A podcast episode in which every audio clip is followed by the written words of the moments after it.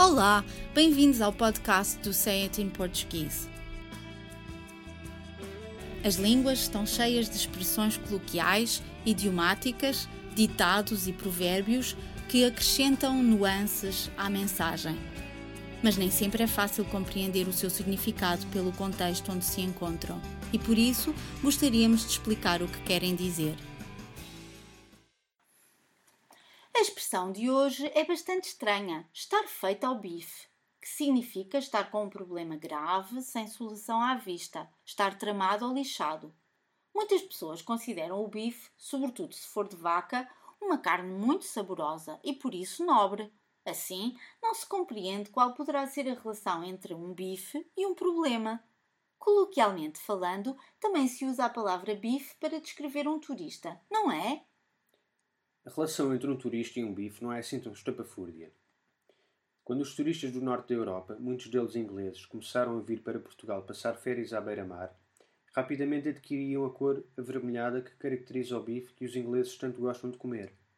Estás a dizer que os portugueses comparavam os turistas ao bife porque nos restaurantes eles pediam frequentemente esse prato e porque tinham as peles tão claras que frequentemente apanhavam escaldões ou queimaduras solares e ficavam com uma cor rosada muito parecida com os bifes mal passados? É isso mesmo. A relação que existe entre Portugal e Inglaterra foi sempre muito estreita. A mais antiga aliança diplomática ainda em vigor foi assinada em 1386 por Dom João I de Portugal e Ricardo II de Inglaterra e para selar este pacto, o rei português casou com uma nobre inglesa, Philippa of Lancaster, ou Filipa de Lancaster. E foi graças às exportações do vinho português para a Inglaterra que se começou a produzir o vinho do Porto. Foram também os ingleses que contribuíram para a exportação internacional deste vinho, pois onde quer que estivesse um inglês no mundo, estava também uma garrafa de Porto. Segundo essa lógica, parece que foram os ingleses que inventaram o vinho do Porto. Não foram eles que inventaram, mas foi por causa deles que se começou a fortificar o vinho produzido em Portugal. Naqueles tempos, a exportação de produtos de Portugal para a Inglaterra era feita por barco, e o vinho de mesa que Portugal exportava chegava muitas vezes estragado ao seu destino, pois a viagem era longa. Para tentar evitar que o vinho se estragasse, os produtores decidiram acrescentar aguardente ao vinho, fortificando-o. Os ingleses gostaram do novo paladar do vinho e foi assim que nasceu o famoso vinho do Porto. Bom, já percebi a importância dos bifes ingleses, mas isso não explica a expressão de hoje.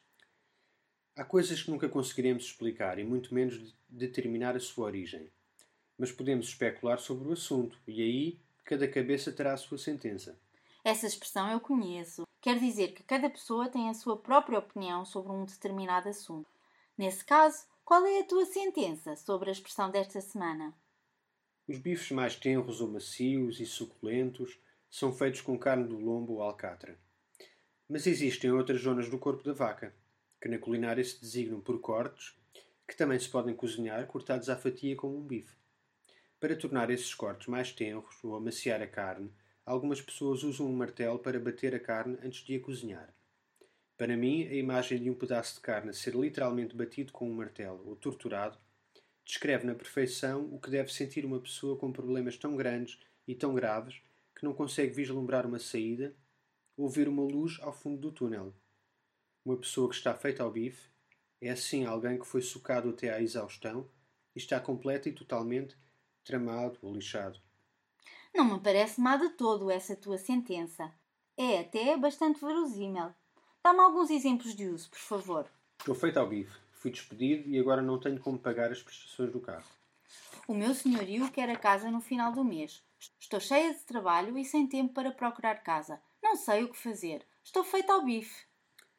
Olha, o Manuel está feito ao bife. Porquê? A mulher dele descobriu que ele andava a jogar online e perdeu todas as economias do casal. Por hoje é tudo, mas para a semana estaremos cá outra vez para mais um podcast dedicado às expressões usadas no português europeu. Até lá! Fotos de uma boa semana.